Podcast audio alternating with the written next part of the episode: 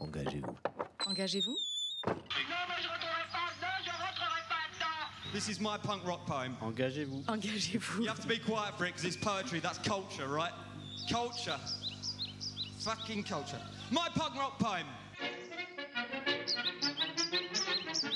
Engagez-vous.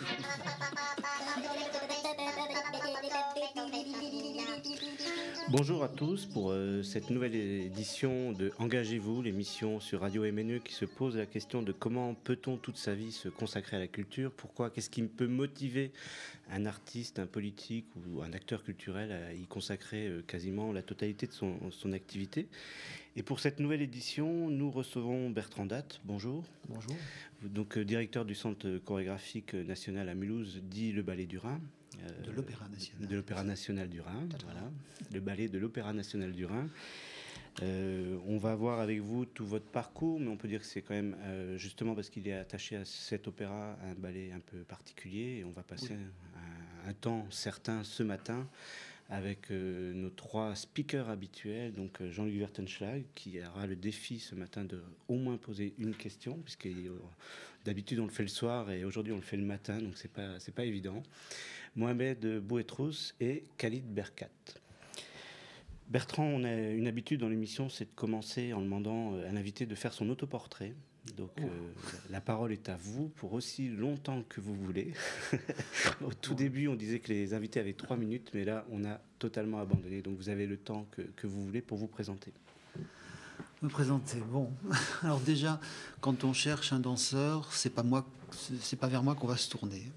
Chaque fois que je me présentais dans des théâtres à l'entrée des artistes, on me demandait toujours qu'est-ce que vous voulez? Je dis, je suis un danseur de la compagnie là. Ah bon? Prouvez-le. Alors bon, euh, voilà. Et puis maintenant, euh, quand euh, je dois rencontrer des gens que je connais pas, je dis écoutez, on se donne rendez-vous à la terrasse de tel café pour discuter. Je vous préviens, j'ai pas du tout l'air d'un danseur. J'ai une écharpe bleue ou j'ai une chemise bleue ou un truc comme ça. Et effectivement, les gens sont tout à fait surpris parce qu'ils voient un type qui a pas du tout la gueule de l'emploi. Alors j'ai dû l'avoir la gueule de l'emploi parce que quand même j'ai dansé quelques temps dans une compagnie qui n'était pas une petite compagnie, mmh. puisque j'ai été donc j'ai fait l'école de Mudra et chez Béjart et ensuite je suis rentré dans la compagnie. J'ai pas dansé très longtemps, j'ai euh, dansé six ans et puis Maurice m'a demandé un jour de devenir son assistant, qui était un truc euh, casse-gueule vraiment. J'ai sauté sur l'occasion parce que je commençais à m'ennuyer sérieusement sur scène. C'était finalement la scène, c'était pas vraiment mon truc, moi. Euh, mais préparer des gens qui avaient plein de talent à être encore mieux en scène, ça c'était vraiment passionnant. Donc voilà, euh, j'ai travaillé chez Béjart une bonne quinzaine d'années en tout. Euh, puis je suis parti un peu déçu, un peu en claquant la porte, parce que euh, des choses qui me plaisaient plus. Et puis j'ai fait un peu de freelance comme chorégraphe. J'ai déjà commencé assez tôt à faire de la chorégraphie au ballet du XXe siècle. Et puis euh, j'avais fait, une, fait un Roméo et Juliette pour le ballet du Rhin. Un jour la compagnie était libre, il trouvait pas, il trouvait pas, il trouvait pas le directeur adéquat. Et puis finalement quelqu'un a eu l'idée de me le proposer. En une semaine j'étais nommé. Et je devais rester six mois parce qu'il paraît que je suis trop gentil et ça fait 13 ans que je suis là. Bon, ça c'est ma vie. Euh, disons que me définir, faire un portrait de moi, je suis euh, quelqu'un, je suis un gros rêveur. Quelqu'un d'excessivement désordonné, mais comme tous les désordonnés, très organisé dans ma tête, parce qu'à un moment donné, il faut toujours euh, réagir et pouvoir. Hein. Donc, je suis quelqu'un qui a une mémoire énorme. Euh, je suis quelqu'un qui est, comment dire, très curieux des autres, euh, qui a développé deux, deux idées qui dirigent un peu ma vie. C'est que avant c'était pas mieux et demain c'est vraiment intéressant. Et puis une phrase de Spinoza qui me porte depuis toujours, c'est le bonheur rend vertueux. Et c'est une phrase qui est vraiment pas du tout. Euh, je sais que quand je la cite, des gens sont choqués parce que on a l'habitude de, travailler pour être vertueux et c'est l'accès au bonheur. Alors je pense vraiment, je pense que Spinoza a raison de dire que quand on se met quand on cherche à être heureux et à donner du bonheur autour de soi, effectivement la vertu découle de cette attitude-là. Et je pense que c'est quelque chose que j'applique tous les jours dans la compagnie, avec des succès divers, bien entendu. Hein, c'est pas toujours le paradis. Mais en tout cas, euh, j'y tiens. Je, voilà. Sinon, j'aime bien bouffer, alors que euh, je devrais pas. Euh, J'aime bien boire aussi, pas trop, mais enfin quand même, voilà. hein. je sais que moi j'ai pas de religion qui m'interdit, donc j'ai pas de problème de ce côté-là. Et puis, euh, je, je suis un fanat de musique classique et de musique, euh, on pourrait dire folklorique chez nous, disons, on dit maintenant euh, ethnique. Dans toutes les musiques du monde m'intéressent et euh, j'ai une passion effectivement, mais ça, ça vient de ma culture à moi, de, pour la musique classique occidentale. Voilà. Je pourrais me définir à peu près comme ça. Et puis après, sur le plan privé, mon Dieu, ça c'est autre chose. Il y aurait à dire aussi. Peut-être quelques mots sur le, sur le ballet. Donc, euh, vous dirigez depuis une quinzaine d'années, euh, 13 ans, 13 ans. Euh, le Ballet du Rhin, c'est ce qu'on appelle une compagnie de répertoire. Donc, c'est une compagnie euh, de danseurs euh, permanents. On est 33. Euh, on a un projet euh, national qui est donc de présenter à la fois le répertoire de l'histoire de la danse et faire de la création euh, contemporaine, bien entendu. Alors, le fait d'avoir un groupe de, danseurs fixes, euh, à la fois donne plein de possibilités et euh, resserre aussi les choix. En ce sens que nos danseurs ont une base de danse classique, mais maintenant, est-ce que ça veut dire vraiment encore quelque chose? Euh, Disons que ce sont des danseurs qui ont un très haut niveau de virtuosité et sont capables d'aborder à peu près pas mal de styles, je ne dis pas tous les styles, mais c'est une évolution euh, incroyable en l'espace de 20 ans. J'ai connu des compagnies de répertoire il y a 20 ans qui étaient des, figées dans un, classicisme corseté et qui étaient tout à fait incapables de faire autre chose, et les danseurs en crevaient. Et puis c'est vraiment à travers l'enseignement et puis aussi l'évolution de- des- mentalités qui a fait que ces danseurs-là sont devenus de plus en plus versatiles et ont pu euh, danser, aborder plein plein de choses. Euh, euh, il, y a, il y a 30 ans, vous auriez jamais imaginé une seule seconde qu'à l'Opéra de Paris, ils danseraient des pièces de Pina Bausch. Et maintenant, ils le font, et c'est vraiment, si Pina leur a donné, c'est qu'elle considérait vraiment qu'ils étaient capables. Donc il y a vraiment une évolution formidable de, de- de- ces danseurs qui sont, dire, qui, sont, qui héritent d'une histoire, qui sont capables de continuer à présenter, et complètement ouverts sur des tas de façons d'agir maintenant. Et ça ne saurait que continuer à évoluer. Voilà. Alors peut-être, parce qu'on l'a un tout petit peu évoqué là dans, dans ce que vous venez de dire, commencer par, par ça. Est-ce qu'on pourrait considérer que votre travail, c'est avant tout de défendre euh, la danse et une culture classique? C'est défendre la danse en général. C'est pas défendre une culture classique. Euh, simplement, il y a un truc un peu qui me choque en France, c'est que euh, autant vous allez à l'opéra, bon, ben, à l'opéra, vous avez, bon, peut-être dans des mises en scène que vous pouvez aimer ou pas aimer, mais de toute façon, on va pas vous déprimer de voir euh, Don Giovanni de Mozart ou la Traviata de Verdi. En France, on se trouve devant un, système qui fait que euh, vous avez quasiment plus accès à Gisèle, au Lac des Cygnes, à Casse-Noisette, comme ça, tellement rarement. Et euh, vous avez une, une cré- une création contemporaine euh, énorme, c'est formidable le, nombre de créations contemporaines qui, se font. Mais bon, vous savez, euh, y a, dans, le, monde, il y a, enfin dans la vie, il y a une règle, c'est que euh, le temps finit par effacer tout à un moment donné. Et ne reste que vraiment les grands chefs-d'œuvre, et on s'aperçoit que les grands chefs-d'œuvre, c'est très très peu. Quoi. Mais justement, ce foisonnement de création, c'est très important, parce qu'au moins, il en sortira sûrement quelque chose. Oui. Mais est-ce que ça doit se faire aux dépens de, de, euh, d'un- d'une information ou d'une culture générale du public qui, pour aborder une œuvre contemporaine, n'a plus de moyens autres que de regarder l'œuvre contemporaine uniquement pour ce qu'elle est, sans pouvoir l'analyser à l'aune de toute l'histoire passée. Et euh, ce que je me vertue à faire au Ballet du, du Rhin, c'est que le public euh, en Alsace et quand on tourne puisse avoir accès en fait à une culture tout à fait générale de la danse. C'est-à-dire, euh, je déteste les gens qui me disent Ah, moi Gisèle, je déteste ça. Mais tu l'as vu? Ah non. Mais si tu l'as pas vu, comment tu peux détester? Alors, une fois que tu l'as vu, que tu détestes, parce que vraiment, c'est pas le genre de truc qui te branche, c'est tout à fait logique. Mais on l'a vu. Et quand on voit un ballet comme Gisèle et qu'on voit, euh, je sais pas, une, une pièce de Maggie Marin ensuite, euh, on voit très vite la filiation.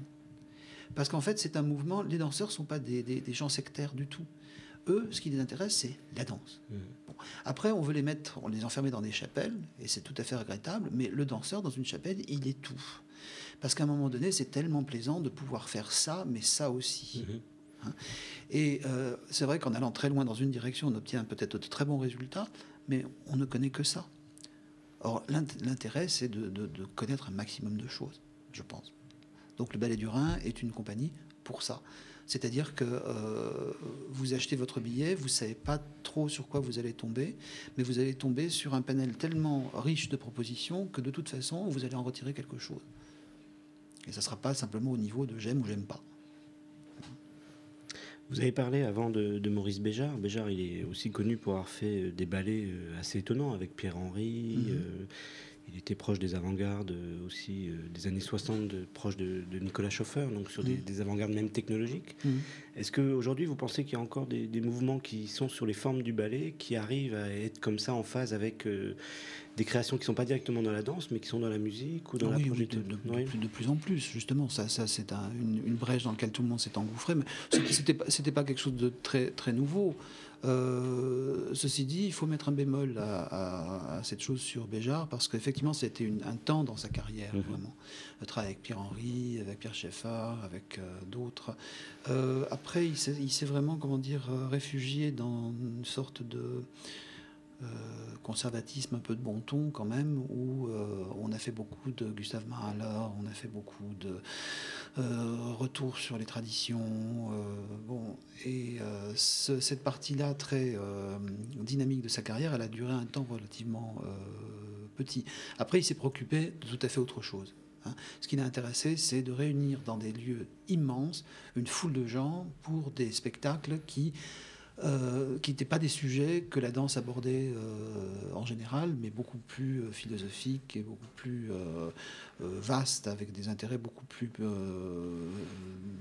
différents que les mélodrames ou petites comédies légères que la danse diffusait à l'époque. Et pour vous aujourd'hui, qu'est-ce que, par rapport au travail que vous faites, vous pensez que tout- toutes ces années avec Maurice Béjart vous ont apporté un, un Ah oui. regard, une action, Oui, une façon oui. de travailler Oui, particulière? for- forcément, forcément. D'abord, c'est un, un immense directeur de compagnie. Vraiment, c'est quelqu'un qui savait tenir un groupe. De, façon, quelquefois, moi, j'étais pas toujours d'accord avec la façon dont il le faisait, mais en tout cas, il le faisait bien. Et puis, c'est quelqu'un euh, qui euh, faisait des voyages intellectuels et artistiques tout le temps. Et quand on était dans la compagnie, ben, on partait dans ces voyages-là. Et c'était pas simplement des voyages géographiques. C'est vrai qu'on tournait dans le monde entier, euh, mais c'était pas euh, que ça. À un moment donné, si Maurice commençait à s'intéresser, je sais pas, au Japon, effectivement, on mangeait japonais, on s'habillait japonais, etc. Mais il n'y a pas que ça. On allait vraiment avec lui, et souvent plus loin que lui même, à la rencontre d'une civilisation, d'une façon de, penser, d'une de, démarche artistique différente. Et c'était vraiment passionnant. Des il y a des danseurs du ballet du XXe siècle qui, à un moment donné, ont quitté la compagnie pour aller étudier les types de danse des pays qu'on avait rencontrés et devenir souvent des spécialistes de ça. Alors bon, effectivement, bon, j'ai travaillé tellement longtemps avec lui, c'est vraiment quelque part mon, je dirais pas mon père spirituel, le mien, euh, mon régulier est tout à fait bien pour ça, mais euh, c'est vrai que euh, il a, on a pris chez lui une forme de pensée qui n'est pas forcément sa forme à lui, mais celle qu'on a compris, c'est-à-dire une ouverture sur le monde. C'est formidable à 20 ans de- de- d'être partout, quoi, Ouais. et de voir des, des pays tellement différents et euh, de s'apercevoir que euh, l'humain est épatant euh, du nord au sud, de l'est à l'ouest. Et euh, voilà. Ça, c'est donc une, une- c'est une partie de votre vie qui se déroule dans les années 70. Oui. Et donc, vous allez observer, en tant que jeune danseur, on va dire une structuration de la danse en France qui va conduire justement à la création des scènes, etc. Oui, le bémol, c'est qu'on n'était pas en France, justement. On était en. Belgique. Et euh, en Belgique, vous aviez trois compagnies. Le ballet du XXe siècle, le ballet royal de Wallonie, qui était une compagnie de répertoire classique, classique. Et je pense que j'ai, euh, à mon corps défendant, jamais rien vu de plus ringard que cette compagnie à l'époque. Et puis il y avait le ballet royal de Flandre, qui, euh, avec le dynamisme des Flamands, euh, voulait exister à côté du ballet du XXe siècle, qui était très très dur à l'époque. Mais au point de vue danse, c'était à peu près, c'était tout ce qu'il y avait. Et en France, il y avait très très peu. Moi, je me rappelle quand je suis arrivé à Mudra, il y avait quasiment rien du tout. Et puis en 81, effectivement, tout d'un coup, il y a eu de l'argent pour la danse et pour la danse contemporaine. Mais avant ça, euh, les quelques compagnies qui essayaient de survivre en France sans subvention, sans rien, euh, je sais que Maurice les a beaucoup soutenus, même financièrement. hein. Et euh, une fois que cette danse a eu enfin de l'argent, elle a pu exploser.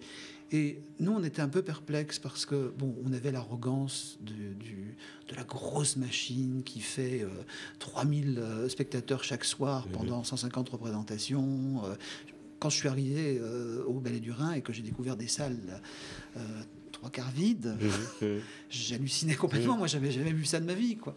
Donc, ça a été un peu, un peu, un peu raide. Mais bon, au, au ballet du XXe siècle, c'était absolument pas ça. Mais on avait une image, une idée de ce que c'était qu'un spectacle, euh, qui était très important pour nous. Et tout d'un coup, vous voyez cette jeune danse contemporaine qui partait sur des bases totalement différentes. Et en plus de ça, avec une haine de ce que représentait euh, euh, le ballet du XXe siècle et Maurice Béjart, c'était c'était très très dur. Et ma première rencontre avec la danse contemporaine française, ça a été avec quelqu'un qui est vraiment un grand, grand ami pour lequel j'ai un respect énorme, c'est Jean-Claude Galota. où il était venu présenter un jour au Cirque Royal une pièce qui s'appelait Mamam. Et on était choqués, je me rappelle à l'époque, euh, des moyens euh, euh, mis en œuvre pour une pièce qui était faite par des non, quasiment non-danseurs, donc très basiques. Et tout d'un coup, on voyait qu'ils avaient un fric insensé pour créer des structures, de décors, de costumes, d'éclairage, etc. Nous, on s'en occupait pas tellement. Maurice n'était pas tellement du genre. euh, Il s'occupait plus tellement de ces nouvelles technologies, euh, quoi que ce soit. Il faut dire qu'on tournait tellement, on n'avait pas le temps de- de- d'avoir cinq jours de montage pour un spectacle. hein. On arrivait, il fallait qu'on puisse jouer le, le- le lendemain. Donc ça, on simplifiait beaucoup les choses. Et, euh, et on était un peu choqués des moyens qui étaient mis en œuvre pour des résultats qui n'étaient pas, euh, finalement, au bout du compte, pas si formidables que ça. Mais moi, je me rappelle que j'avais gardé un très très bon souvenir de ma maman parce qu'au moins, on rigolait sec dedans. Et il y avait quelque chose qui était vraiment en phase avec l'époque dans laquelle on vivait. Et euh, une des premières choses d'ailleurs que j'ai fait quand j'ai pris la direction du Ballet du Rhin, c'était téléphoner à Jean-Claude et lui demander de venir faire des choses dans la compagnie. Après, dès qu'on demande à un chorégraphe euh, d'un centre de chorégraphie nationale ici de venir faire une création dans la compagnie, euh, il y a un télescopage euh, qui, euh, est embêtant, c'est-à-dire que nous, on ne peut pas tourner avec parce que les gens disent, mais de toute façon, il y a la compagnie de Jean-Claude ou de Claude Brumachon ou d'autres comme ça. Pourquoi pas prendre leur compagnie? Ils sont moins nombreux, donc moins chers. Et euh, pour eux, les spectacles qu'on fait, c'est toujours des spectacles qu'on leur prend. Donc euh, c'est un peu idiot d'être une compagnie de répertoire qui a des difficultés à présenter le répertoire de la danse contemporaine française. On le fait, mais moi j'estime trop rarement. Mhm. Et à la fois par euh, le, le- le danger que ça représente, et puis par la, la non-volonté des, des chorégraphes qui savent que ça leur fait courir un risque. Mhm. Tout le monde se rappelle l'histoire de Maggie Marin à Lyon euh, avec Cendrillon. Elle fait Cendrillon, euh, c'est un ballet qui fait le tour du monde et sa compagnie était presque à, à- à devoir fermer. Oui. Elle n'avait plus de spectacle. Oui. Donc euh, tout le monde est prudent depuis par rapport à ça. quoi. Normalement, on lâche parce que comme on est parti tout de suite sur la question du classique, mais on, on débute normalement l'émission avec euh, deux, deux questions rituelles. On l'a, un peu abordé. Donc, qu'est-ce que, qu'est-ce que vous faisiez à 20 ans Hmm. Donc 77. Euh, mais là, comme on a déjà démarré la discussion, je pense que ce serait intéressant de dire qu'est-ce que vous faisiez à 20 ans Bah, Mais 20 qu'a- qu'avez-vous fait de vos 20 ans C'est-à-dire aujourd'hui, quand vous regardez euh, 30 Ben, ans je- après. euh, justement, je vais, je vais résumer en fait ce- résumer ce que, ce que j'ai dit. À 20 ans, je parcourais le monde dans tous les grands théâtres. Euh, je découvrais des pays que je n'aurais jamais imaginé aller visiter. Euh, je m'en suis mis plein les yeux. J'espère qu'on en a mis plein la vue à tous les publics qu'on a pu rencontrer. Euh, c'était euh, une époque incroyable, c'était vraiment passionnant. C'était surtout très généreux. On allait vraiment, on tentait d'aller à la rencontre des, des- des gens. On s'imprégnait aussi de, des gens. C'était un grand plaisir. On avait souvent l'impression, si vous savez, on parle souvent des messes béjartiennes. C'est pas, c'est pas infondé ça. Euh, je me rappelle de, spectacles dans un stade de handball au, Brésil, à Rio, Maracanazinho. Et c'était, fou, quoi. À la fin du spectacle, je sais plus ce qu'on faisait, Roméo et Juliette ou euh, Dieu sait quoi, la vague d'émotions qui, qui circulait dans le public et qui, nous prenait sur scène, c'était quelque chose, j'en ai encore la chair de poule, c'était vraiment formidable. Et c'est euh, bah, 20 ans après, euh, j'essaie de, diriger mon groupe avec cet esprit de partage de générosité et de curiosité. Euh, D'ailleurs, la compagnie euh, brille par le fait que ce sont des gens qui ne sont pas du tout figés dans une chose qu'ils savent faire et qui revendiquent la curiosité comme étant leur grande force de, caractère. En général, les gens qui ne sont pas curieux chez moi, ils restent pas très longtemps. La deuxième question, c'est est-ce que vous vous rappelez de votre premier ordinateur? Oh oui. Euh, oui. oui. Oui. D'ailleurs, je continue à me battre avec tous les ordinateurs que j'ai. quoi. Euh, oui, c'était en Suède. J'ai dirigé le ballet Kulberg il y a maintenant euh, presque 20 ans, quoi. C'était un Mac de la première époque, quoi, un portable. Mhm. Et, Ceux qui avaient des boules. euh, oui, oui, avec le truc au milieu, le petit truc. Voilà. Ah oui, oui c'était, c'était, c'était bien. Que, bon, je, au début, je voyais pas tellement la différence avec une machine à écrire, à part que on pouvait pas. Tout d'un coup, ça passait par des réseaux, et puis euh, on imprimait euh, dans une autre pièce. C'était marrant. Mais euh, c'est vrai que c'est le portable est devenu un compagnon euh, absolument de tous les jours. Et puis en ce moment, je commence à trouver qu'il prend vraiment absolument trop de place. quoi. Ouais. On finit. Euh, le jour où je m'en suis aperçu, c'est le jour où on m'a demandé, après la mort de Béjart, d'écrire un texte pour euh, une exposition à la mairie de Marseille. Et on me demande de, le texte euh, imprimé, et puis le même, mais manuscrit. Et à force de taper mal avec trois doigts comme ça, eh ben, on finit par perdre la main. Et moi qui aime beaucoup, qui, qui aimais beaucoup écrire à la main, j'ai obligé de recommencer 40 fois avant de faire une page sans rater. quoi. C'était scandaleux. Donc j'ai commencé à regarder mon ordinateur avec un petit air un peu euh, sale type, quoi. Et je prends un peu mes distances avec là maintenant. Donc vous gérez, vous gérez votre agenda à la main et pas à l'ordinateur Euh, J'ai une, une secrétaire absolument épatante qui a fini par comprendre qu'il faut me donner les informations au dernier moment. J'ai l'habitude de dire de toute façon, moi, euh, euh, utilisez-moi, je suis là, je suis une, une sorte d'ordinateur sur pattes. Vous me branchez, vous me donnez un sujet, je parle. Quand vous en avez marre, vous me débranchez, vous me transportez. je suis un peu comme ça. Il y a- ça peut être intéressant de, de discuter, parce que là on a bien vu votre parcours, hein, les- le fait que vous avez une ouverture très jeune euh, sur, à l'international, sur le Mm. monde, hein, et pas, pas qu'une question européenne. hein. on a vu l'Asie, euh, la- l'Amérique. Euh, vous avez été un moment de changement pour la danse. hein. On a parlé de ces Mhm. années 70 et d'une nouvelle façon dont la danse s'est organisée dans les années 80. Euh, quand vous regardez tout ce que vous avez fait jusqu'à aujourd'hui pour, pour, euh, pour la danse, euh, vous pensez qu'on en est où?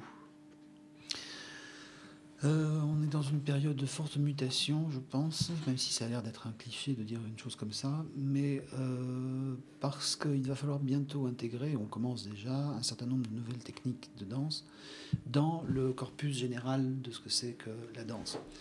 Euh, bon, il y a cette mutation qui va se faire lentement, ça va prendre quelques générations, mais c'est déjà, je vous constate déjà bien engagé. Maintenant, il y a une panne euh, dans la créativité et qui n'est pas due à une timidité des créateurs ou quoi que ce soit, mais je pense à une sorte de, euh, de fanatisme pour la chose nouvelle. Hein. Euh, il y a eu- les chanteurs ont eu cette crise-là il y a quelques années où on prenait un jeune chanteur, on lui faisait tout chanter, on cassait sa voix en trois saisons. Les chorégraphes, c'est un peu ça maintenant. On leur demande de faire du nouveau, du nouveau, du nouveau. Et dès qu'ils commencent à répéter un peu un truc, simplement parce qu'ils sont en train de découvrir leur style et Mhm. commencer à prendre toute leur place, on les casse parce qu'on veut du nouveau soit du nouveau, soit du nouveau, soit la même pièce qui les a fait connaître tout le temps. Jean-Claude Galota me disait une chose. ah, il était venu voir, je sais plus, je faisais le, le lac des signes. Bon, moi je me pose euh, pas trop en chorégraphe, mais j'avais fait ce lac des signes qui est une relecture qui à la fois utilise une partie de, de- de la chorégraphie classique et puis ensuite une, une- aborder le sujet de façon complètement différente. Il me disait finalement, toi, tu as de la chance parce que le jour où tu as envie de faire un ballet abstrait et contemporain, tu le fais. Le jour où tu veux faire un ballet classique, tu le fais. T'as pas à t'emmerder. Moi, si jamais je fais autre chose que du Jean-Claude Galota, on me casse les reins tout de suite. Et euh, heureusement qu'il a suffisamment de force de caractère pour avoir réussi à surmonter ces passages à vide. Il existe toujours et, et, euh, et très bien. Mais euh, d'autres euh, ont disparu corps et bien parce qu'on les a pas laissés euh, chercher, se dire tiens bon j'ai envie de faire un truc un peu plus comme ça ou un peu plus comme ça. Non, c'était ce que vous aviez produit au début qui avait marché. On veut que vous le rééditiez, ou alors on veut du nouveau, du nouveau, du nouveau. Et euh, c'est- du suicide quoi. Alors ce qui fait que tout d'un coup euh, il y a il y, a, une timidité. On n'ose plus, on est tellement tributaire de la critique. on croit qu'on est tellement tributaire de la critique qu'on n'ose plus vraiment faire les choses telles qu'on les souhaiterait. Mais aussi, on ne vous laisse plus non plus les faire. Hein, euh, moi, je suis très perplexe par rapport aux, aux pro- aux programmateurs de danse. Il y en a d'excellents. Et il y en a qui sont, euh, oui, des ayatollahs. C'est- ahurissant. Ils ont une idée sur la danse et vous ne pouvez pas vous éloigner de ce, truc. Et c'est triste pour eux, mais c'est triste aussi pour le public Mhm. qui n'a pas le temps de, de- de voir quelqu'un évoluer. Vous savez, la première pièce que vous faites, elle est toujours bonne. parce que vous y mettez toute votre âme, et puis vous êtes vous-même, donc vous avez quelque chose à dire, et vous êtes forcément original. Bon. La deuxième, hein, c'est en général plus dur, on se casse en général lamentablement la gueule à la deuxième, et puis on commence à installer à partir de la troisième quelque chose, si on vous laisse le temps. Mhm. Et euh, on laisse peu le temps. Et en plus de ça, maintenant, les moyens qu'on donne, euh, là, je vais me faire casser les reins en disant ça, mais je m'en fiche un peu.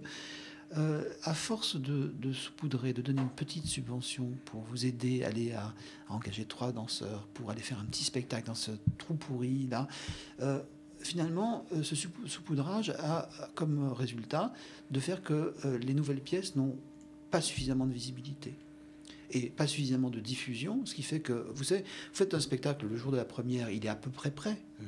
mais c'est à mesure des représentations qui prend son, son- sa, sa couleur, son, son espace, etc.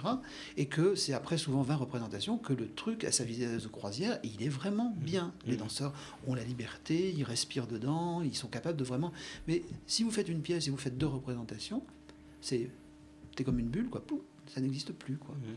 Et ça, c'est le grand, grand dommage à l'heure actuelle de la, de la création euh, danse. Mais quand vous dites euh, on, euh, il nous laisse pas le temps, enfin, vous parlez du milieu de la danse, vous avez parlé des programmateurs, mais est-ce Mhm. qu'il y a une critique, euh, un milieu universitaire aussi qui est dans cette dynamique-là? Le, milieu, le milieu universitaire n'a pas grand-chose à faire euh, dedans. Non, c'est effectivement au niveau de, au niveau de, de, de la critique euh, et au niveau des diffuseurs, effectivement. Quoi. Vous voyez, un, di- un diffuseur voudra... euh, le, le complexe d'un diffuseur, c'est qu'il a un théâtre et il voudrait que dans son théâtre soit créée la pièce qui le fasse connaître pour Mhm. l'éternité. Mhm.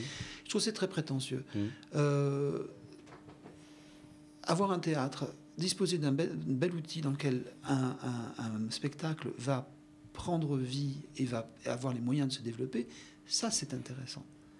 Mais euh, c'est peut-être un raccourci un peu rapide que je fais, mais je pense que les gens veulent trop être euh, célèbres. Mhm. C'est trop, trop. Ils poursuivent cette idée de célébrité qui est une vanité totale, parce que finalement, la célébrité, c'est pas vous qui vous la faites, c'est les gens qui vous la donnent un jour. Hein, c'est comme les divas d'opéra. Un jour, une fille vous dit ah, Moi, je suis une diva d'opéra, on sait déjà que c'est foutu pour elle. Par contre, le jour où la population entière dit Ah, ça, c'est une vraie diva, oui, elle est devenue célèbre par le fait des gens. Vous n'êtes pas célèbre par vous-même, vous êtes célèbre par les gens. Et euh, je ne vois pas quel est l'intérêt d'un directeur de théâtre de devenir célèbre. Ça me.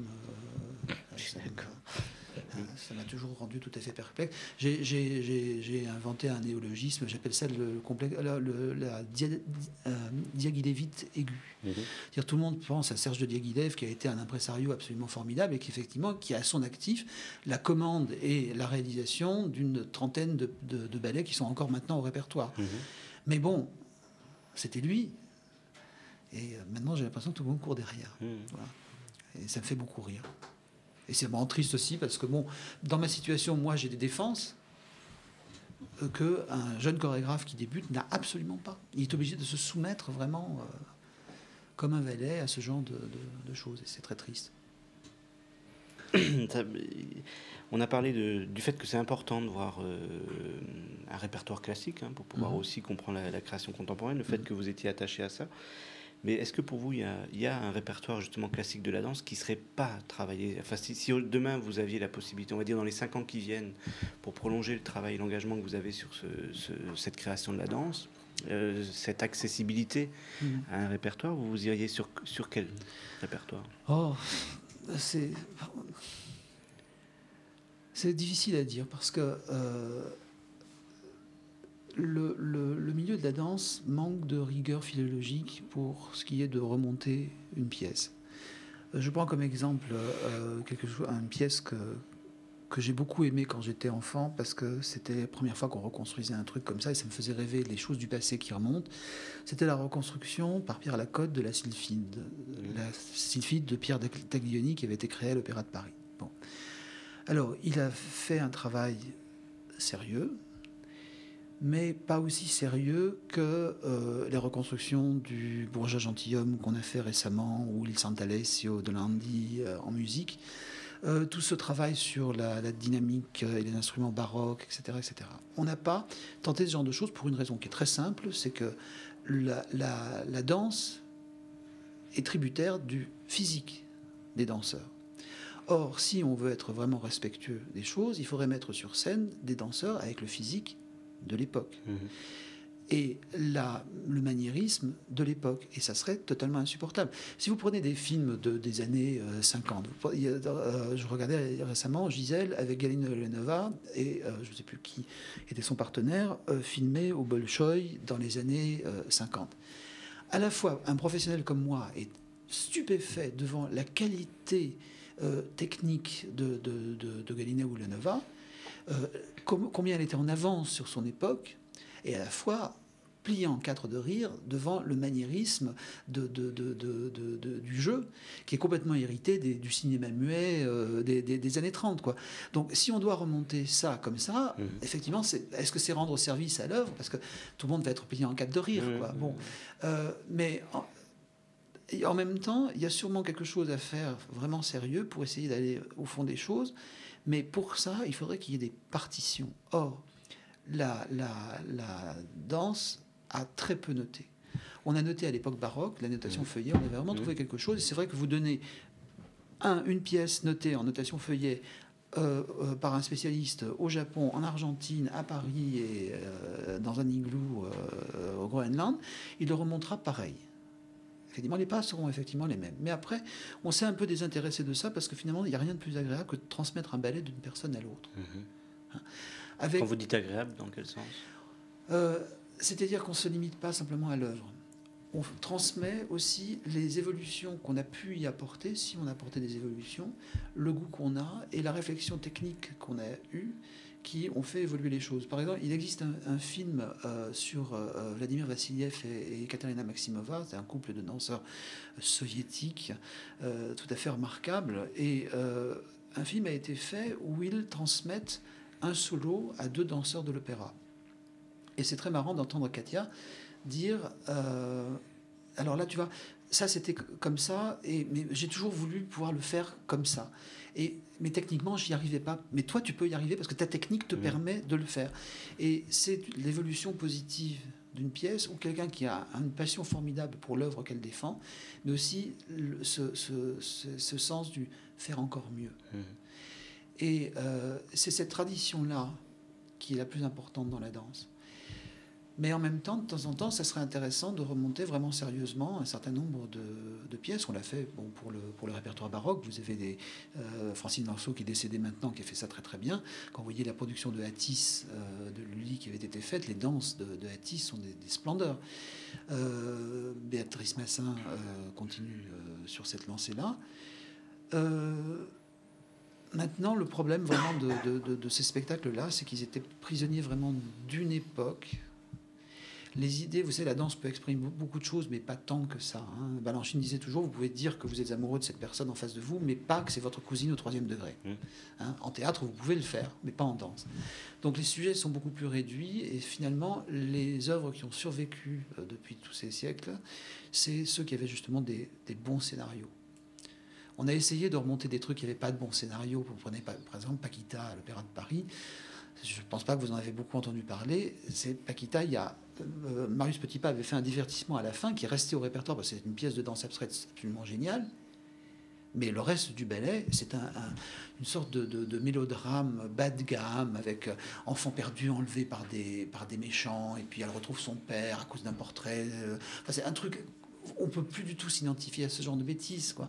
Et c'est vraiment la difficulté du répertoire de la danse, ça, de pas avoir, euh, comme Diaghilev l'a fait, s'être coltiné tout de suite des grands compositeurs et des grands librettistes. Prenez Gisèle, c'est très joli, Gisèle. Il y a une très belle histoire euh, de rédemption par l'amour, au-delà de la mort, etc., etc. Mais vous prenez donc Carlos de Verdi, c'est vrai que c'est mieux, quoi. Enfin, ça, ça, il y a, plus de, il plus de chair. Vous pouvez partir dans plein d'autres directions. Gisèle, c'est une direction. Voilà. Donc, ça serait difficile. Moi, j'aimerais euh, revenir euh, au dernier spectacle de danse que, que j'ai vu, si je compte pas euh, les kermesses de fin d'année euh, de l'école de ma fille. C'était il y a une bonne vingtaine d'années, alors vous étiez peut-être en Suède à l'é- à l'époque, mais c'était un festival euh, mulhousien qui s'appelait Eurodance. Est-ce que, euh, en, en- en supprimant ce, ce festival, on n'a pas raté une occasion incroyable de, de- transformer Mulhouse en capitale européenne de la danse aujourd'hui. Ben, moi, je n'ai pas connu ce festival du tout. Je suis arrivé, j'ai dû voir euh, le- mm, présenter une pièce d'un danseur du Ballet du Rhin, justement, dans le dernier Europa Danse. Et je venais faire l'audition pour Roméo et Juliette. Alors, vous savez, je ne me suis pas tellement occupé de ça. Mais il faut dire que euh, si, si je me rappelle bien, il y avait Europa Danse, point barre. Tandis que maintenant, vous avez la filature qui amène quand même des spectacles euh, réguliers. Il y a le Ballet du Rhin qui a quand même doublé sa programmation depuis euh, qu'on a euh, un label national. Et vous avez quand même une- beaucoup plus de propositions en Alsace même euh, pour, pour la danse. Europa Danse, c'était un endroit où il se passait des choses parce qu'avant, il n'y avait rien sur le terrain, pas grand-chose. Donc en fait, ça a été remplacé par, par autant, je pense. Évidemment, le côté événementiel n'y est plus. Ne suis pas toujours sûr que euh, le côté événementiel, euh, le focus à un moment donné, euh, ça soit vraiment important. Vous savez, c'est un peu comme les anniversaires, vous savez, on fait le, le tricentenaire, machin, le bicentenaire truc, etc. Tout ça pour générer du, public. Est-ce qu'un travail de fond bien fait est pas plus intéressant qu'un événement? Moi, je pense que, enfin là, ça peut être un débat intéressant, mais je pense que le, la base, c'est ce que vous dites. Il faut, il faut une diffusion toute l'année, il faut une possibilité, euh, en dehors d'un événement, de pouvoir voir une pièce et de voir la pièce pour la pièce. Ce que je me rends compte, euh, parce que bon, professionnellement, j'étais confronté à ça, à des gros événements, euh, c'est que l'intérêt quand même de l'événement, c'est que c'est un gros catalyseur. C'est-à-dire que si vous faites un travail à l'année fort de diffusion, le, le moment fort de, de, de l'événement qui permet de mélanger euh, des professionnels Mhm. euh, qui viennent d'un peu partout avec une population euh, simplement intéressée d'une aire géographique assez Mhm. large. Euh, dans une sorte de, de rouleau compresseur où il y a beaucoup de choses, il y a beaucoup de choses qui se passent, ça permet de faire des pas à un moment énorme. Mais il faut le penser bien, Est-ce que, la... dans la situation euh, actuelle, euh, des gens sont capables de bloquer une semaine pour aller voir 20 spectacles? Non, ça, je- sur ça, je suis d'accord. Et, je- et je pense que le, le- le rôle du festival, c'est pas de penser et ça. Quand, quand on, quand, on, quand on dit des rencontres avec des équipes qui arrivent et qui se mêlent au public, etc., quand je vois les conditions de tournée qu'on peut avoir, même quand on va faire des événements quelque part, euh, vous savez, on arrive, on pose ses valises, on s'installe dans l'hôtel, on s'enferme dans le théâtre pour placer le spectacle, répéter le spectacle, on fait le spectacle et on s'en va. Donc euh, la rencontre avec le public, euh, ouais. C'est pas sous cette forme. Avant, avant, effectivement, oui. Hein, quand, moi, je me rappelle quand je suis arrivé ici, à la filature, qui était encore un théâtre de, de diffusion, mais aussi de création, Maggie Marin était venue finir une création, elle était restée trois semaines. Alors, effectivement, là, vous avez le temps de vous, de vous immiscer dans la vie culturelle de, de- de la ville, des sœurs, des rencontres. Mhm. Puis maintenant, c'est plus ça, effectivement. Oui, mais qu'on le veuille ou non, euh, l'événement, euh, quand il est réussi, euh, enfin quand il fonctionne, quand il vit, et, euh, je veux dire, il signe aussi euh, l'identité d'une ville. hein, C'est-à-dire que Belfort, qu'on le veuille ou non, c'est les Eurokéennes, Angoulême, c'est la bande dessinée, Aurillac, c'est le théâtre de rue. Lyon, il y a plusieurs casquettes, mais on peut choisir la danse ou l'art contemporain. Euh, et Mulhouse, c'est quoi? Euh, on peut parler de chemin de fer et de vieilles voitures si on a envie, mais, euh, mais au-delà de ça, On est quand pas- même une des plus grandes scènes nationales de France, euh, Oui. qui est quand même très, euh, ne serait-ce que le bâtiment, qui est un des plus réussis que je connaisse. Et euh, bon, après, bon, On peut discuter de ça. on peut mais, discuter de la euh, programmation après éventuellement, mais ça, c'est pas. le- Mais dans l'imaginaire euh, des non-mulhousiens, euh, Voilà. qu'est-ce que cette ville? Euh, Moi, j'ai des copains qui sont partis à Nantes euh, pour la folle journée. Euh, je veux dire, on peut parler à quiconque habite à plus de 37 km de Mulhouse. Euh, je veux dire, il ne viendra pas pour un événement culturel. Je suis d'accord. Parce que Moi, j'ai le souci avec mes danseurs de maintenir justement des, danseurs ici, euh, de haut niveau, qui, dès que je les ai formés et qui sentent qu'ils ont vraiment euh, une force, s'en vont euh, à Lyon, s'en vont à Genève, s'en vont dans d'autres compagnies comme ça. Euh, je sais que c'est la difficulté de la ville. quoi. Mais est-ce que l'événement de danse, en, en l'occurrence, euh, ne serait pas, ou, ou n'était pas, parce qu'il est peut-être trop tard, mais une solution, pas la solution, mais une solution pour euh, faire rayonner cette ville au-delà du Sungo? Ouais, le, le ballet du Rhin rayonne au-delà du heureusement, déjà. Mais effectivement, moi, je, j'avoue, il y a eu un moment donné euh, euh, où on a eu quelques petits déjeuners euh, entre les différents partenaires culturels de la ville pour essayer de, de- de penser à un événement qu'on pourrait amener dans Mulhouse, genre euh, type folle journée de Nantes. quoi. Mhm. Et puis, bon, ça, il faut que ça soit animé par quelqu'un qui porte le projet. Et puis, on a eu trois petits déjeuners, et puis, et puis sans vont. Mhm. Donc, donc voilà. Et j'avoue que quand on dirige une structure comme la mienne, on a peu de temps pour, euh, pour initier soi-même euh, ce genre de choses. Quoi. À partir du moment où il y a une volonté politique euh, et les moyens afférents, parce que bien entendu, ça c'est, essentiel, je pense que la dynamique peut se créer, mais euh, vous savez, on a du boulot. hein. Notre- Chacun dans notre coin. Quoi. Oui. Mais c'est vrai que c'était, c'est- enfin, on- là, si on commence à parler un peu de, de Mulhouse par rapport à- aux villes adjacentes que sont Bâle, Fribourg, même un peu Strasbourg, il y, avait à travers la danse un- une possibilité d'ouverture, de différenciation qui était intéressante. Là, ce qu'on essaie de faire, nous, c'est plutôt de réunir en fait les, différents, euh, différentes programmations Mhm. euh, avec pas un fil rouge, mais disons de montrer qu'on travaille ensemble. C'est-à-dire qu'entre la filature, le maillon et Pôle Sud, par Mhm. exemple, on a un programme toute l'année où les gens peuvent se prendre un abonnement pour circuler à travers ces structures et voir finalement un très large panel de propositions. Euh, mais c'est vrai que la proposition de, de- de- de créer un événement nous a pas été faite.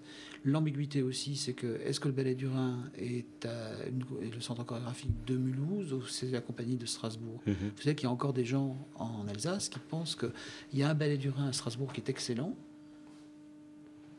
et un ballet à Mulhouse qui est forcément pas si bien parce que Mulhouse, on sait ce que c'est. Moi, j'ai entendu ça. Moi, j'ai entendu Mm. ça. Et puis alors un jour où je dis mais euh, vous avez vu quel spectacle? Oh, c'était le ballet du Rhin de Strasbourg. Ils sont formidables ces gens. J'ai vu un spectacle absolument remarquable. Alors il faisait, personne ne me décrit. Et euh, je dis, mais vous allez aller voir à, à Mulhouse? Oh non, mais à Mulhouse, c'est pas la peine d'y aller, parce que vous savez, on sait ce que c'est Mulhouse. Vous savez, il y a ça, cette dénégation permanente de ce que c'est la ville. Alors quand j'ai dit, mais vous savez que c'est la même compagnie, la personne ne voulait pas me croire. Alors j'ai pris la personne par la main, je l'ai emmené voir les studios, Mhm.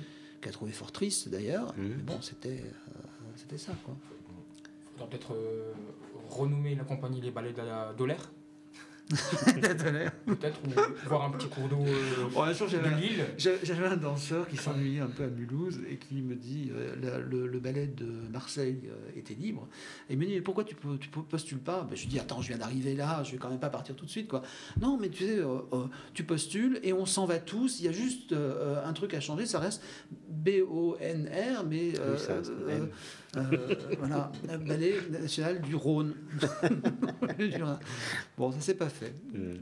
Et pourquoi ça s'est pas fait? Ça peut être Parce que je n'avais pas envie de postuler pour cette compagnie-là. quoi. Mm. Euh, Il y avait des problèmes là-bas qui ne qui m'intéressaient pas de, de résoudre. Euh, comme je disais euh, un peu plus tôt, euh, le, le Ballet du Rhin a un gros avantage, c'est d'être à l'intérieur d'un, syndicat intercommunal. On doit se présenter automatiquement dans les trois villes. Oui. Donc chaque programme est fait à peu près 11 fois. Et euh, pour les danseurs, c'est vraiment aboutir avec les difficultés inhérentes, euh, inhérentes au changement de lieu. hein, parce que quand vous faites une création à la filature et qu'après vous arrivez pour le danser à Mhm. Colmar, euh, en général, pas vous êtes obligé de couper quatre danseurs de chaque côté parce qu'on rentre pas le même dans le- plateau. ouais. Mhm. Mais en même temps, c'est- une bonne école d'adaptation. Mais on sait que chaque programme sera dansé suffisamment. On aime beaucoup plus, effectivement, quand on, on- quand on arrive avec un spectacle et qu'on s'en va à Paris, au Théâtre de la Ville, pour faire six représentations de plus d'un même spectacle, on est bien entendu ravi, c'est sûr. Euh, mais bon, ça c'est les, les avantages de, de- du ballet du Rhin. Les désavantages, éventuellement, c'est pas d'être libre complètement de nos dates euh, et de pouvoir euh, nous libérer quand on veut pour aller tourner ou des trucs comme ça. Ça bouge sur ma gauche. Vous avez des questions? Non? Ils rigolent dans leur. Ouais, ouais. C'est juste un spasme. la présence de Monsieur Date qui fait qu'on révisait un peu nos chorégraphies. euh, Ça, c'est personnel. Hein. D'accord. On se contentait simplement d'acquiescer. D'accord. Et on- pourquoi Dans vous les étiez temps, d'accord dans les temps. Mais pourquoi vous étiez d'accord? Non, mais ce serait intéressant. Pourquoi vous étiez d'accord? Parce, Vas-y, Khalid. parce que euh, quand la vérité éclate, euh, À un moment, il faut se rendre à l'évidence, quoi. Je veux dire, à un moment, euh, là, là, il dit la vérité, cet homme-là, c'est la vérité. Adhérer à la secte euh, de Ballet du Rhin. Ah, on, pour- c'est pas une secte, alors vraiment. Pas encore. on pourrait parler de, de l'expérience que vous avez eue ensemble, parce que je pense que ça, c'est intéressant par rapport à tout le parcours qu'on a euh, vu jusqu'à maintenant. hein. donc, euh, ce que vous disiez sur la, la partie classique et la façon de la réinterpréter dans le contemporain. euh, vous avez été contacté il y, a, il y a quelques mois par la Fédé Hip Hop, mais peut-être Khalid, tu pourrais, tu pourrais en parler. Euh, je pourrais effectivement parler. Est-ce oui. que tu es prêt à en parler? Euh, Moi, personnellement, oui, mais est-ce que le monde est prêt à m'entendre? Vas-y, le oui, monde est prêt, vas-y, vas-y. Donc, euh, en fait, effectivement, il y a quelques mois de cela, euh, par le biais de la fédération hip-hop que je représente avec euh, mon acolyte, on était entré en contact avec Bertrand. Et en fait, on voulait le solliciter dans le cadre d'une formation qu'on proposait à des stagiaires euh, danseurs euh, hip-hop, entre guillemets, euh, qui voulaient approfondir ben, euh, leur, euh, leur pédagogie dans l'enseignement de la danse hip-hop.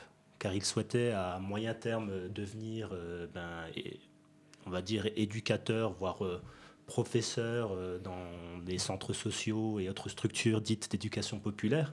Et donc, euh, nous, on s'était dit que ça pouvait être intéressant de, de, de- de pouvoir ben, parsemer dans notre programme euh, plein, de, plein de styles de danse et même de, de- de styles artistiques qui, euh, qui euh, ben, dans l'inconscient collectif, étaient euh, aux antipodes du hip-hop.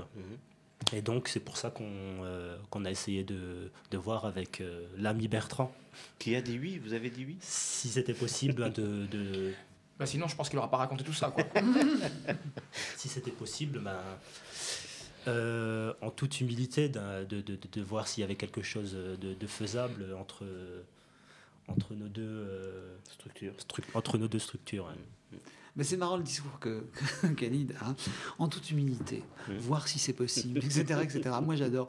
Parce que c'est bon, tout à ton honneur d'être euh, d'être aussi, comment dire, euh, humble, mais moi, ça, ça me. Obséquieux. Ce qui, ce qui, ce qui, qui- m'embête. on me le dit souvent, ce qui- mon, ce qui- mon balai il est situé ailleurs. Ce qui, ce qui, m- ce qui m'embête un peu, c'est que c'est- c'est- finalement, le- le- les termes employés montrent une image du ballet du Rhin qui est euh, ce que moi, je n'imagine pas du tout. C'est une sorte de, de, de- de tour d'ivoire, euh, la préservation du style, de l'histoire, etc., etc.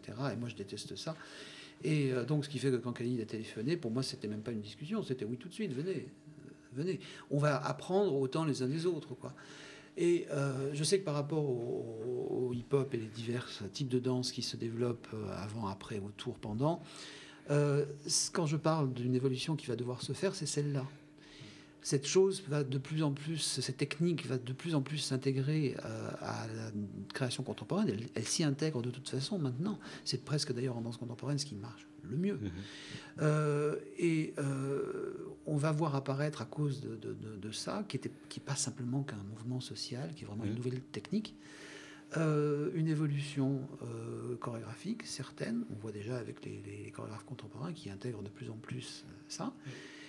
Et à long terme, effectivement, un- des danseurs qui seront beaucoup plus capables de faire à la fois des pointes et du tutu et du classique, et d'aller jusque euh, hip-hop. Mais c'est des trucs qui doivent se faire comme... On est toujours en retard. hein. Les, institutions sont toujours en retard. Parce qu'elles prennent peut-être plus de temps et euh, prennent, pour des questions financières, peut-être aussi moins de risques au départ. Mais l'évolution, elle se fait et elle se fait naturellement. Et je veux dire que le week-end qu'on a passé ensemble, ça a été euh, un bonheur de tous les instants. Quoi. Dans, dans les deux sens, parce qu'on s'est vraiment appris des choses mutuellement. Et c'était euh, épatant. Quoi. Mais qu'il y ait des timidités pour venir frapper à ma porte, moi, ça me, ça me hérisse. Quoi. Bon, ça, s'est- ça a été vite terminé, quoi, parce que c'était est-ce qu'on pourrait? Oui. Bon, et puis à partir de là, on a mis tout le truc en place. Quoi. Vous vraiment succéder au tutoiement. Hein? Au, au tutoiement. Le tutoiement. Donc pendant deux jours, vous avez euh, confronté des pratiques. C'est-à-dire que les danseurs du ballet ont... Dans un premier temps, ils sont venus regarder un peu comment on travaillait. Ensuite, ils se sont mis dedans. C'est-à-dire qu'ils ont pris un cours de classique avec nous. Ils s'en sont débrouillés tout à fait euh, honorablement. Quelquefois un peu perplexes parce que bon, c'est les, les routines de- de- d'exercice que nous on connaît quasiment par cœur. C'est pas gagné, mais ils s'y sont mis. Et moi, ce que j'appréciais, c'est que c'était, on y est euh, sans aucun complexe, sans aucune timidité, et on fait. Et puis euh, des gens qui étaient bien dans leur corps, quoi. Mhm. Donc, euh, ah, je suis pas au niveau, tant pis, je fais. Est-ce que tu avais déjà vu West Side Story? Oui. Ça avait rien à voir avec ça. Et donc, euh, voilà, donc c'était ça. Puis après, ils ont regardé un peu comment nous, on travaillait, euh, comment on répétait, comment on remontait une pièce, euh, quels étaient les... à quoi on confrontait euh, chaque danseur, euh, les critiques, la façon d'améliorer les choses, etc. Et puis, euh, Et puis le dernier jour, finalement, c'est eux qui se sont lancés à nous montrer un peu. Alors, timidité plutôt de chez nous, c'est que euh, peu de danseurs ont osé se lancer dedans. quoi. Euh, mais ceux qui s'y sont lancés se sentaient tout à fait à l'aise tout de suite parce que, euh, bon. Et c'est symptomatique, hein, c'était tout de suite la jeune génération qui s'est lancée dedans Mhm. parce que c'est proche d'eux, de toute façon. quoi. Donc. euh, donc grâce à ça, je pense qu'on est en, on se dirige vers une belle évolution. Euh, Bon, accueillir euh, quelques danseurs hip-hop euh, au ballet, c'est très bien, mais... Mais on euh, l'a déjà fait, ça, il y a longtemps, en 2000, on l'avait fait déjà. Et Qu'est-ce qu'il y a d'autre comme, comme initiative d'ouverture, euh, à, aller à la rencontre d'autres formes euh, de- de- de- d'expression de, danse Bah, écoute, c'est- tu sais, c'est- c'est cons- c'est constamment. Le, le Ballet du Rhin est une compagnie qui est ouverte sur différents styles tout le temps, puisque en fait, quand tu regardes notre programmation, on est tout le temps en train d'inviter des chorégraphes venant de styles différents. Bon, et donc, euh, en fait, on a cette ouverture en permanence. Alors, on n'a pas forcément, c'est le chorégraphe qui vient, ou les chorégraphes et leurs assistants, un truc comme ça. On n'a pas euh, forcément contact, effectivement, avec euh, les danseurs de ces, de ces chorégraphes-là. Mais bon, le, deal, c'est qu'effectivement, c'est une compagnie pérenne, et que donc, c'est avec ces danseurs-là qui sont là qu'on danse. Mais la rencontre se fait. Et, euh, et- et sortir du, du- du cadre de la salle de spectacle, euh, aller dans, dans la rue pour danser comme, comme ça a déjà été le cas. Enfin, je, je le vois sur la, la Biennale de, de Lyon euh, avec une chorégraphe qui est intervenue à Villeurbanne, dans le quartier gratte-ciel. Après, Mhm. s'est promenée dans, mais, ça, dans toute pas la le, ville. mais ça, c'est pas le ballet de Lyon qui a fait ça. Non, c'est une chorégraphe. Ça, euh, Mais tu sais, on est, on, on est, on est, on est-ce est que allé. ce genre d'initiative, quand, je, euh, quand je suis arrivé, on est allé danser Place de la Bourse. euh, puis il a plu ce jour-là, donc on a été obligé de rapatrier tout le spectacle à la Cine. euh, et j'ai finalement cru ce qu'on m'avait dit quand je suis arrivé en Alsace. Tu sais, il y a deux saisons en Alsace, il y a l'hiver et le 15 août. Quoi. Bon, mais, et on, a, on a fait toutes ces tentatives. Et puis, à un moment donné, je sais que par exemple, pour la fête de la danse, où il est logique que le ballet du Rhin soit présent, la fête de la danse tombe toujours à un moment donné où soit on a des spectacles en ville, soit on est en tournée. Et puis, quand on est là, finalement, on s'est aperçu, la fois où on a vraiment participé à ça, on s'est aperçu que ça. Comment dire On, on, on- on impressionnait trop, on faisait trop de tâches par rapport à tous les petits groupes amateurs, etc., qui se produisaient. Et on leur prenait de la place, on leur prenait de l'espace. Ils avaient déjà peu de, de possibilités de se montrer. Si en plus de ça, nous, on arrivait avec nos gros sabots, on écrasait tout. Donc, euh, on s'est mis un peu en, vacances de, ça. Euh, mais bon, on a fait des tas d'actions déjà à droite à gauche. Le problème qu'on a maintenant, c'est qu'on est tellement occupé à monter ces quatre spectacles et les tourner, hein, et quelquefois faire des spectacles avec l'opéra, qu'on n'a plus le temps vraiment de faire ça. Parce que souvent, c'est des dates qui sont prévues euh, un an à l'avance, quoi. Alors que nous, notre planning, il est fait deux ans à l'avance. Et quelquefois, on nous dit Ah, ça serait génial que vous veniez tel jour faire tel truc. Et on regarde à vous dire Oui, mais là, on est en, en tournée en sud de la France ou ailleurs. Ou bien là, on est- en spectacle à Strasbourg. Et, euh, et comme le- le- les spectacles qu'on montre sont avec toute la compagnie, on ne peut pas détacher. Mhm. Voilà. C'est la raison. Bon, en même temps, c'est vrai qu'il manque euh, là où vous êtes, donc Mhm. dans cette ville, euh, des initiatives du, du type de ce que disait Jean-Luc, c'est-à-dire qu'il y a quand même une présence chorégraphique, euh, on va dire quasi inexistante euh, sur la ville, en dehors de ce que vous, vous faites. En dehors de ce que nous on fait. oui. Mais en Alsace en général, hein, quand je vois. que la- L'Alsace, c'est quand même une des régions les plus riches de France. Mhm. Et euh, c'est là où il n'y a pas de compagnie conventionnée. Mhm. Il y a un seul centre chorégraphique. Il y a des régions, il y en a deux. Hein, bon, on dira peut-être il y a Belfort qui est juste à côté. Côté, mais oui, à bon, 40 hein. km. Euh, mais moi, je suis étonné. On peine, on, on peine à, à- à- à faire venir s'installer des compagnies en Alsace, des compagnies contemporaines, qui euh, est une dimension euh, vraiment importante. Et ça, euh, ça dépend absolument pas de moi, mais je me pose toujours la question comment Voilà. se fait-il que et alors, c'est euh, encore quand on me dit oui, mais vous- le ballet du Rhin, euh, c'est une grosse structure qui pèse tellement lourd que c'est pas vrai.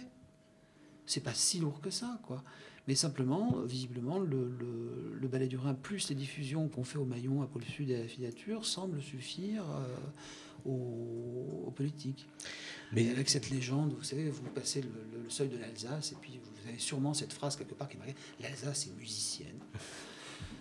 J'y crois pas un instant, mais euh, Mais votre regard justement sur euh, ce manque de, de présence, enfin voilà, avec tout ce parcours que vous avez eu, qu'est-ce qui pour vous semble expliquer cette présence faible euh, de jeunes créateurs ou de, de compagnies j'ai pas d'explication. Problème d'éducation à la danse, un problème euh, euh, de méconnaissance non, parce du paysage c'est- même pas ça. C'est simplement une, une- une volonté politique de dire bon, attendez, euh, soit et au ministère et à la région et dans les villes, il faut absolument qu'en plus du centre chorégraphique Ballet du Rhin, on ait des compagnies conventionnées qui soient là avec des endroits pour diffuser.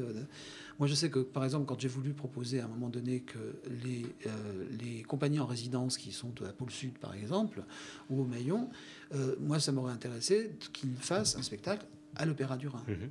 J'aurais trouvé ça absolument. Mais alors, à l'époque, je me suis fait mais assassiner, quoi.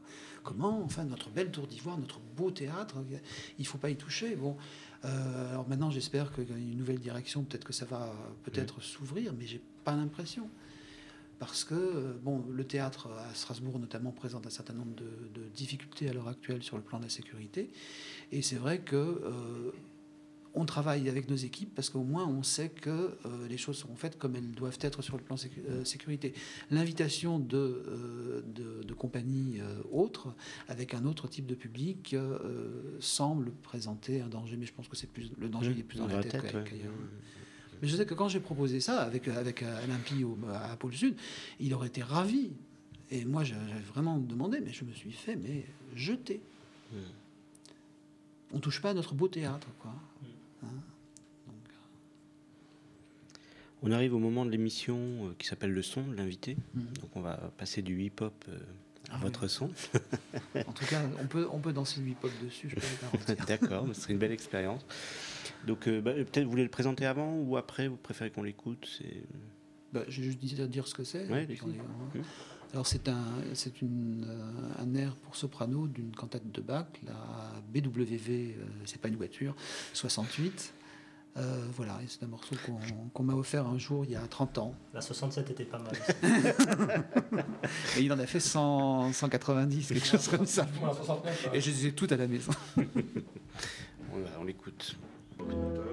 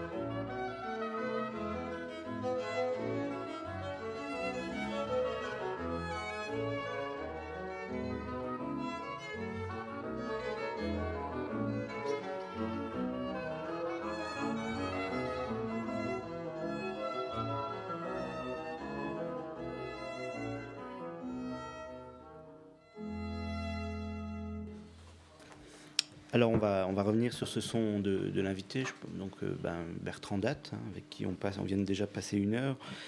Euh, ce, ce morceau de Bach, pourquoi? Je pense que depuis que je l'ai écouté la première fois, il y a une trentaine d'années, je l'ai toujours mis au moins une fois par semaine sur ma platine. Euh, quand je parle de bonheur et de plaisir associé, c'est vraiment une, œuvre qui me parle de ça. Donc il y a d'abord la voix de ce petit garçon qui maintenant a beaucoup vieilli, les présentateurs radio, c'est un gros monsieur comme ça. Mais à l'époque, ce gosse avait une voix euh, euh, parfaite. Le son part sans aucun effort. Et il y a une franchise dans, l'expression qu'il a qui m'a toujours euh, bouleversé. Euh, je suis quelqu'un de très entier qui tente, malgré les difficultés du métier dans lequel je suis, d'être parfaitement droit. Et c'est presque, je l'écoute de façon presque, c'est comme une thérapie, quoi. C'est-à-dire Mhm. me rappeler, Bertrand, ton but, c'est cette joie-là, c'est cette euh, exactitude-là et cette droiture-là. Et euh, en plus de ça, le texte est, est- est amusant parce que c'est un, c'est le chanteur qui se réjouit que son Dieu est là. Et alors le Dieu, on peut mettre des tas de, de, de, de- de- de- de passerelles en- dans la signification de ça, Euh, mais en tout cas quelque chose qui le rend euh, au maximum de ses capacités euh, positives. Euh, et il, il loue cette capacité d'être dans cet état de droiture et de, et de joie. Voilà. Il pleut, il fait vraiment moche, ou alors je me suis engueulé avec quelqu'un, je me mets ça, et puis la vie va beaucoup mieux tout de suite. C'est, vous savez, c'est le genre d'enregistrement, je trouve, qui devrait être remboursé par la sécurité sociale. quoi. Alors on arrive au temps de X et Y. Donc là, vous allez être euh, laissés dans leur griffe pour euh, un retour sur un certain nombre de choses qu'on a, qu'on a discuté jusqu'à maintenant. X et Y, c'est à vous. Ok. Je vais peut-être commencer. Donc, euh, je sais plus si je suis X ou Y. Ouais, je sais plus non plus, j'avoue. Qu'importe. hein. Bref. Euh, ben, tout au long de cette matinée, tu as souvent évoqué le, le, le ballet soviétique. J'avais une question donc. euh,